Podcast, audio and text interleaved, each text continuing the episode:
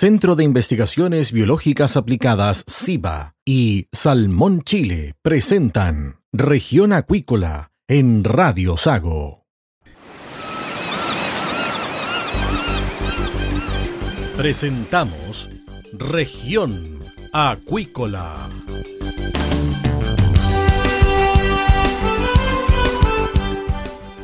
Escuche desde ahora todas las novedades de las principales actividades económicas de la región de los lagos y con las voces de sus protagonistas. Región Acuícola es un programa producido por Radio Sago de Puerto Montt, 96.5 FM y transmitido a través de la red informativa del sur SIVA, Ciencia Aplicada en Acuicultura. Contamos con un capital humano avanzado y equipamiento especializado. Nuestro compromiso, entregar confianza y calidad para una acuicultura sustentable. SIVA, Centro de Investigaciones Biológicas Aplicadas. Visítanos en www.siva.cl. Escuche todos los domingos desde las 12 horas Recuperemos Chile. Recuperemos Chile. Un espacio de ciudadanos que busca retomar el país de todos. Recuperemos Chile, el valor de las ideas. Dentro de una caracola podemos oír el sonido del mar, pero ¿qué puedes decir tú de la vida en la costa? En Proyecto Caracola del Instituto Milenios Secos buscamos tus anécdotas, problemáticas y desafíos que vives siendo parte de las comunidades costeras de Chile para crear una completa historia de relatos sobre la vida junto al océano. Para participar, envíanos un audio de WhatsApp al más 569 5865 69 97 y construyamos juntos la voz del mar.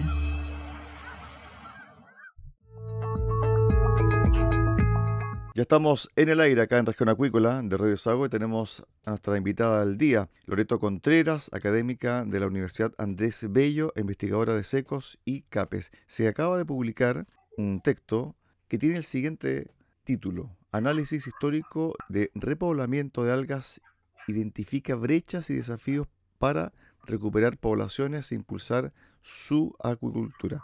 De acuerdo a las cifras, en Chile el 97% de la producción, prácticamente el 100%, es extractiva y hay que dar vuelta a esta cifra. ¿Por qué? Porque nos vamos a quedar sin algas, ¿o no? Doctora, ¿qué tal? Buenas tardes. Hola, buenas tardes y muchas gracias por, invitarme.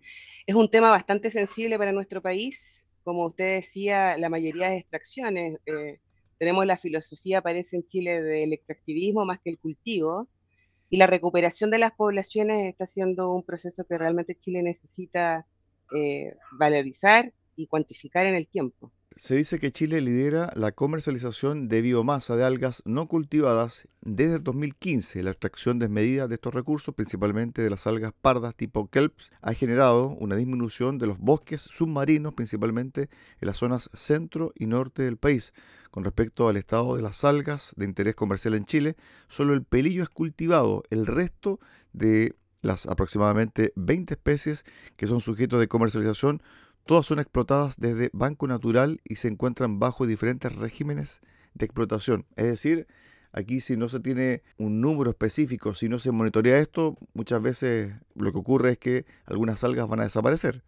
Exacto, o sea, el, colapso ya está ocurriendo. De hecho, para muchas especies hay veda a lo largo de Chile, especialmente las kelps, por el hecho de extraerlas para su uso, para su venta al extranjero o dentro del país pero sin considerar que claramente en algún minuto estos bancos van a desaparecer más rápido de lo que creemos y por lo tanto nuestro trabajo científico se abocó a dar cuenta de esta situación en nuestro país, pensando en los últimos casi 30 años de las metodologías que existen hoy día para recuperarlas, especialmente los kelps. Ahora bien, con respecto al tema del repoblamiento y las técnicas, ¿esto cómo ha avanzado en Chile? Ha sido muy lento. Tenemos la, felicidad en nuestro país que existe una ley de cultivo y repoblamiento. Sin embargo, su seguimiento es escaso y creemos que realmente no se ha cumplido la expectativa cuando se impulsó esta ley, donde los pescadores artesanales pudieran utilizarle para dar un sentido no solamente comercial, sino que también el hecho ya de repoblar va a generar un aumento per se de las poblaciones naturales. Eh, eso es por una parte, la ley claramente hay que analizarla. De hecho, en Secos estamos empezando a analizar qué ha ocurrido con esa ley en los últimos años, desde que está indicada, para poder dar más sugerencia a los tomadores de decisiones con respecto a las normativas. Claro, porque se dice que en los últimos 20 años se han realizado diversos estudios científicos y tecnológicos piloto en todo Chile para desarrollar y evaluar métodos eficaces de repoblamiento. Sin embargo, muchos de estos estudios permanecen publicados solo en la literatura gris o no han sido comparados entre diferentes localidades o enfoques. Es lo que pasa habitualmente con el mundo científico, que se publican cosas o que se hacen cosas, pero finalmente quedan dentro de la academia y no se comparte hacia afuera, o lo otro, no hay factores comparativos. Yo creo que sí se comparte, ahí discrepo contigo, la información, lo científico y la científica la compartimos. Lo que pasa es que nosotros no podemos hacer todo lo que falta en Chile, sino que ahí claramente es una institución la que tiene que liderar el poder utilizar estas técnicas. Eh, a través de la investigación que nosotros hacemos. Eh, esa información existe. Hay otras informaciones que cuesta mucho más eh, poder encontrarla, que está en otro tipo de literatura, que es de difícil acceso o difícil encontrarla. Y finalmente creemos que no pasa por nosotros ni los que diseñan las tecnologías Falta también claramente mejores diseños que sean más amigables, que sean más rápidos, que sean masificables, pero es la institución, nuestro Estado, el que tiene que hacer la puesta en marcha de esta importancia de repoblamiento con estas técnicas. Estamos con Loreto Contreras, académica de la Universidad Andrés Bello, e investigadora de secos y CAPES. Cuando hacemos el tema del repoblamiento y la recuperación, uno inmediatamente asocia estos términos, por ejemplo, a la biomasa de la pesquería. Se da cuenta, por ejemplo, de la recuperación del jurel, entre otras especies, en un porcentaje muy, muy amplio. Pero en este caso en particular de las algas, no se tiene ningún tipo de cifra científica de decir, ¿sabe qué? Hay tantas hectáreas de algas pardas o rojas. ¿Eso existe o es muy difuso? Existe, de hecho, hay muchos proyectos que son solicitados por el Estado para ver los bancos naturales, la biomasa, especialmente una de las autoras de nuestro trabajo de la Católica del Norte ha hecho esos estudios. El profesor Vázquez en Chile también, por mucho tiempo. Eh, se ha analizado las biomasas, también hay análisis de poblaciones a nivel satelital. De hecho, en SECOS hay un estudiante doctorado que también está haciendo este análisis satelital en la biomasa de las kelps. Esa información existe. Eh, pero lo que no existe es si en zonas que se está disminuyendo por ese motivo, incluso el cambio climático puede tener un efecto, ¿cuáles son las estrategias de recuperarla? Y ahí obviamente es el repoblamiento a través de técnicas novedosas y como les decía anteriormente, que los pescadores, principalmente las áreas de manejo, puedan utilizarla de una manera fácil y amigable con el entorno. Si de usted dependiera, ¿por dónde comenzaría a repoblar? ¿En qué sectores del país? Si de mí dependiera, claramente del norte de Chile, eh, con las algas pardas y en la zona central, donde se utiliza bastante esa biomasa. De hecho, en este trabajo científico que usted muy bien describió, nosotros tenemos unas gráficas que habla sobre los desembarques en la zona norte y centro-sur de Chile, y son los kelps claramente los que hay que empezar a mirar eh, con este beneficio de repoblamiento. Eh, el problema es que, claro, se sabe el ciclo de vida de la mayoría de los kelps, se conocen en el laboratorio, pero no todas así son capaces de sobrevivir en el medio ambiente con técnicas que no sean adecuadas para ellas. Eh, entonces ahí falta un poco de mayor investigación, principalmente lo que son con las técnicas para aumentar la biomasa en esas poblaciones de la zona norte y centro. Es decir, cuando se hace el corte, muchas veces el corte saca la raíz y después no aparece nada. Sin embargo, cuando se hace un corte específico, se vuelve a generar el alga. Claro, o sea, depende de la técnica. En general, la mayoría lo hace a través del barreteo, donde saca completamente el individuo. Yo no estoy en contra del barreteo en sí, porque cuando sacas el individuo entero, deja superficie para que los pequeñitos, las guaguitas de estas algas puedan asentarse y crecer. Eh, pero en general acá el extractivismo es del alga completa. Eh, también dejan ciertos restos del alga. Pero eso no generalmente va a permitir que vuelva a crecer esa biomasa. Ahora bien, cuando se habla este tema, uno también lo relaciona con la labor que hacen por ejemplo, las mujeres de extracción de, algas, porque en su mayoría acá en el sur de Chile, por ejemplo, son mujeres las que son las recolectoras de orilla, las recolectoras de algas. ¿Cómo está la capacitación y la entrega de información sobre este tema que estamos nosotros ahora debatiendo?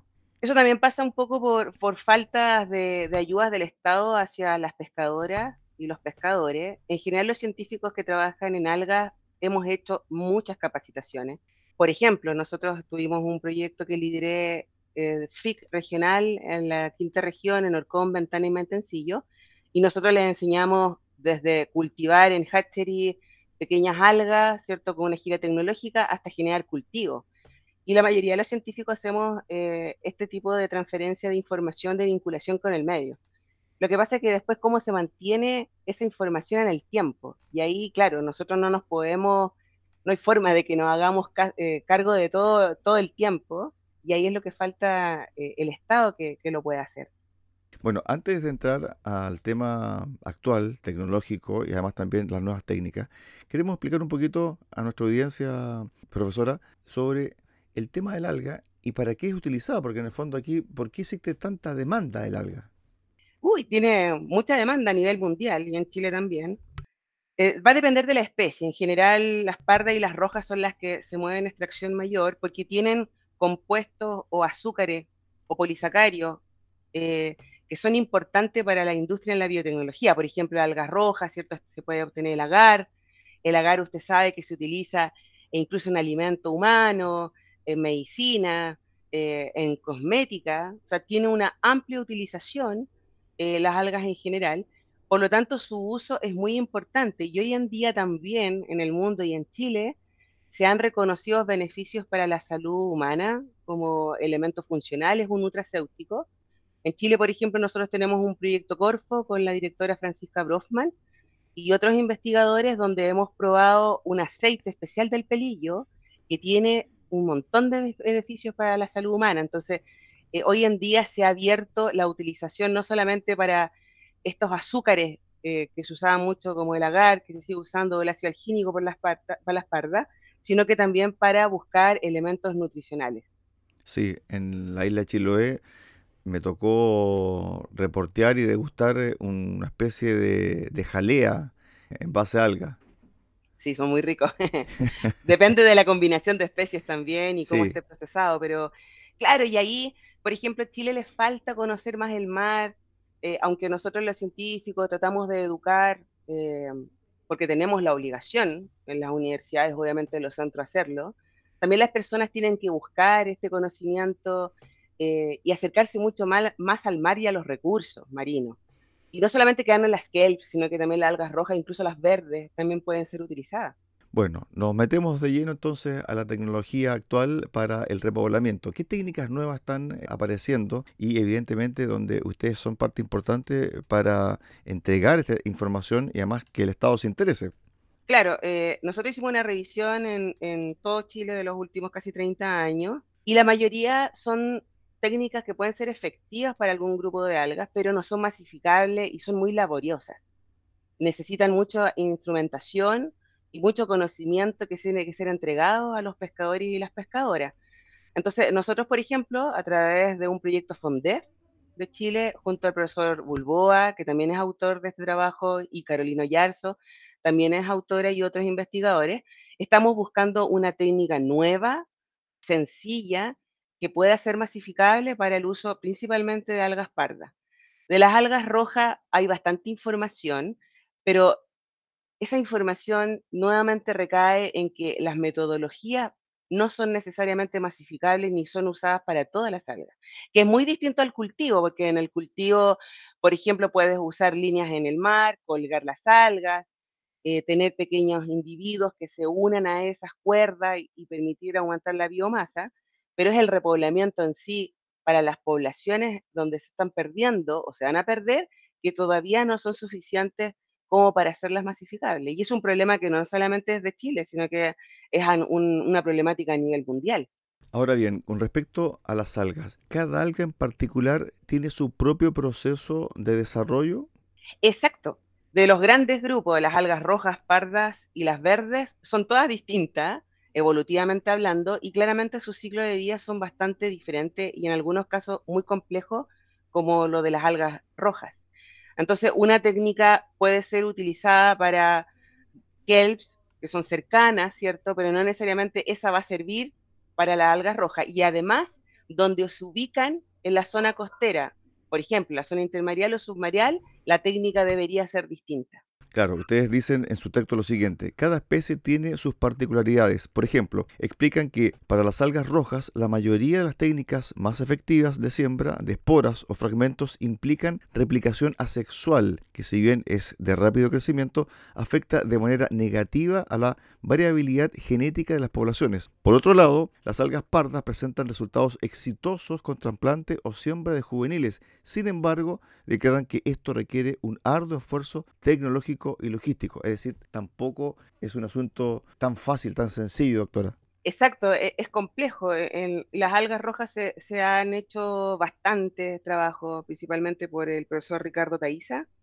que es uno de los coautores, y también con las algas pardas, principalmente en el norte, pero, pero cada estrategia es muy diversa, em, cada lugar donde existen estas especies también es diverso, y ese es el problema también que, que nos dimos cuenta, o sea, lo, sabemos que las condiciones de la población en el norte versus el sur son totalmente distintas, entonces no necesariamente la técnica de repoblamiento va a ser la adecuada si no hay un análisis por zona, al menos latitudinal. Cuando hablamos de repoblamiento y también de el factor económico, esto tiene que ver más bien con pequeños nichos, ¿no? Porque aquí no se habla de un comercio industrial de las algas, sino que más bien esto es un nicho dedicado exclusivamente a la pesca, casi diría yo, artesanal.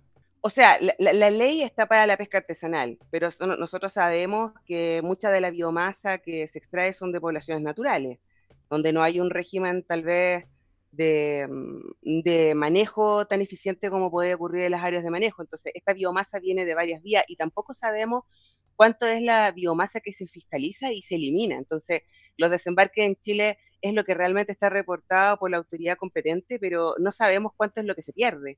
Entonces, eh, por esta legislación, ¿cierto? Por, porque, por ejemplo, no tiene ruta de destino claro, de dónde se sacó. Entonces, toda esa suma de información a veces cuesta poder encontrarla y analizarla para dar mayores eh, ideas de lo que está ocurriendo con las biomasas. Bueno, se dice de que la nueva ley de pesca, que se va a tramitar en el Congreso, va a separar la acuicultura. Es decir, la ley de pesca solamente ligado al tema de pesca y la acuicultura va a ir por otro carril. Ahí también hay una oportunidad para ustedes de incorporar el tema de la algas como una especie protegida. Exacto, o sea, la acuicultura es el escenario que tenemos que usar. Eh, los asiáticos usan la acuicultura hace muchos años, o sea, es al revés con lo que ocurre a nosotros. La mayoría de las algas que se utilizan es de la acuicultura. Pero también hay que tener harto cuidado, porque no es llegar y hacer agricultura de algas en cualquier parte, hay que buscar las zonas adecuadas, que estén libres de un impacto antropogénico elevado, para que el cultivo sea efectivo, eh, reconocer qué es lo que se va a cultivar dependiendo de la región, eh, y también lo que usted decía con respecto al cultivo, repoblamiento, como ha ocurrido en algas rojas, la reproducción sexual claramente tiene que ser algo importante. Ya sabemos lo que ocurre con el pelillo, que lo que ocurre en el pelillo es que lo que se hace es cultivar o sembrar, eh, principalmente en el sur de Chile, a través de métodos de reproducción vegetativa. Y eso ha creado, ¿cierto?, que las biomasas sean más susceptibles a peste. Eh, ya lo sabemos que en el, sur hay una peste de un alga verde particular y nosotros creemos que tiene que ver con la poca variabilidad genética y de hecho hay información de científicas en Chile que lo ha demostrado. Entonces la agricultura tiene que tomarse también con, un camino eh, acorde a lo que se va a cultivar, dónde, cómo y cuándo. Hay mucha gente que nos está escuchando y está interesada, por ejemplo, en dedicarse a este tema. ¿Cuánto tiene que esperar una persona para poder cosechar lo que cultivó en el mar en términos de algas? Depende. Depende, porque por ejemplo en el laboratorio eh, usted puede obtener una plántula de varios centímetros en un par de meses. De hecho, tenemos otro proyecto con una alga también parda eh, y nos ha tomado un poco de trabajo con ese proyecto, pero ya tenemos hartos gramos, o sea, realmente estamos trabajando en una, en una cantidad bien menor, ¿no? Todavía no nos, nos vamos al mar, hay que pedir permiso para hacer eso del mar. Pero, por ejemplo, las algas pardas, en un par de meses tú ya puedes tener plántulas juveniles. Si lo extrapolamos al mar, va a depender de los kilómetros cuadrados que tú puedas utilizar en las áreas de manejo, cuántas plántulas o semillas puedes sembrar eh, para tener una biomasa suficiente para poder vender. Entonces, claramente ahí, y también lo, lo hablamos en el paper, que falta también más asesoría hacia los pescadores y no que ellos eh, puedan obtener cierto un incentivo económico al final de un proceso de cosecha, sino que sea durante el proceso de cultivo. Y es por eso que yo le decía que aquí hay una cuestión motor del Estado que tiene que darse cuenta de la necesidad de apoyar más allá con proyectos de investigación a ciertos grupos de científicos, científicos, porque los proyectos se terminan. Es lo mismo el área de manejo, un solo un tiempo si ellos postulan a proyectos, eh, sino que esto tiene que ser a largo plazo. Con respecto al tema del cambio climático, al aumento de la temperatura, a días más soleados, ¿esto cómo afecta también el rendimiento de las praderas de la algas? Porque en el fondo, al haber mayor luminosidad, ¿cómo esto afecta al crecimiento y también a la voluminosidad de las algas? Claro, sí, eso, eso se ha trabajado mucho en, em, en trabajos que tienen que ver con laboratorio, eh, a pequeña escala de laboratorio y también en la naturaleza por solamente mirar las poblaciones. Y el aumento de la temperatura claramente está trayendo un problema con respecto a que las algas se mueran más rápido o que la biomasa tenga una menor calidad de lo que yo deseo cultivar. Entonces, o repoblar. Entonces, claramente tenemos que conocer el sitio, conocer sus condiciones eh, ambientales, físico-químicas, para poder instalar un sistema de cultivo ideal. Por ejemplo, en Orcón y Ventana y Maitencillo, nosotros cultivamos líneas de macrocistis pirífera o guiro canutillo o calabacín, y nosotros en tres meses teníamos plantas de, de 10 metros y en tres, cuatro meses eh, pudimos cultivar una tonelada, o sea, pudimos cosechar una tonelada de alga. No hubo problema en esa especie, en ese lugar. Nuestro trabajo no era una investigación productiva, pero te das cuenta que nosotros utilizamos la especie adecuada para lo que queríamos y tuvimos una biomasa bien alta, que no, no pensábamos que iba a ser así. Entonces, es por ello que toda esta información que uno levanta tiene que ser analizada en pro de saber dónde y cuándo y cómo y qué especie voy a cultivar. Bueno, hay todo un mundo por explorar también en eh, el tema de la salga, pese a que somos un país que tiene una extensa costa, claramente que sabemos muy poco de algunas especies y en esta en particular. Yo creo que es un tremendo desafío para la ciencia ligada al mundo marino, de mejor forma explorar la salga y también de reproducirla y también de comercializarla, doctora, para el cierre de esta conversación. Así es, y yo creo que como lo discutimos ahí, necesitamos que todos estemos participando en lo mismo, o sea, no solamente los científicos, el Estado, sino que los eh, pescadores y también las empresas que utilizan las algas. tiene que ser como un consorcio, ¿cierto? Que todos trabajemos en pro de este, esta biomasa que se está perdiendo eh, y poder recuperarla fácilmente a través de la unión de todos los conocimientos que existen e incluso conocimiento ancestral que no puede perderse, eh, principalmente, por ejemplo, con los pueblos originarios. Entonces es importante que, esto lleve un camino de unión entre todos los actores para que sea eficiente en el tiempo. Ok, doctora. Bueno, muy interesante esta conversación y ojalá tengamos otro contacto para seguir hablando de la salga y también eh, sobre su repoblamiento y también el monitoreo, doctora, porque es muy importante tener la capacidad de decir, ¿sabe qué? ¿Cómo estamos o cómo está la salud de las algas en Chile? Exacto, así que le agradezco mucho la entrevista y a las personas que están escuchando eh, que también tomemos conciencia de la necesidad de conocer lo que está en nuestra costa. Estuvimos con Loreto Contreras, académica de la Universidad Andrés eh, Bello, investigadora del Instituto Milenio en Socioecología Costera Secos y también del Centro de Investigación Marina Quintay de la Universidad Andrés Bello. Gracias, doctora. Buenas tardes. Muchas gracias, que esté muy bien. De esta forma llegamos al final del programa del día de hoy acá en Región Acuícola, en Radio Sago. Los esperamos mañana a contar de las 13.30 horas en el 96.5 FM de Radio Sago, en Puerto Montt. Que usted tenga una excelente tarde. Centro de Investigaciones Biológicas Aplicadas, CIBA, y Salmón Chile presentaron Región Acuícola en Radio Sago. SIBA, Ciencia Aplicada en Acuicultura. Contamos con un capital humano avanzado y equipamiento especializado. Nuestro compromiso, entregar confianza y calidad para una acuicultura sustentable. SIBA, Centro de Investigaciones Biológicas Aplicadas. Visítanos en www.siba.cl. Escuche todos los domingos desde las 12 horas Recuperemos Chile. Recuperemos Chile. Un espacio de ciudadanos que busca retomar el país de todos. Recuperemos Chile, el valor de las ideas. Dentro de una caracola podemos oír el sonido del mar, pero ¿qué puedes decir tú de la vida en la costa? En Proyecto Caracola del Instituto Milenios Secos buscamos tus anécdotas, problemáticas y desafíos que vives siendo parte de las comunidades costeras de Chile para crear una completa historia de relatos sobre la vida junto al océano. Para participar, envíanos un audio de WhatsApp al más 569 5865 6997 y construyamos juntos la voz del mar.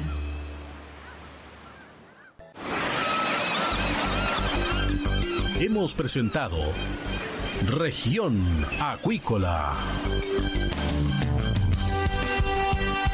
El acontecer de las actividades económicas que dan vida a la región de los lagos y las voces de sus protagonistas en el más completo resumen noticioso.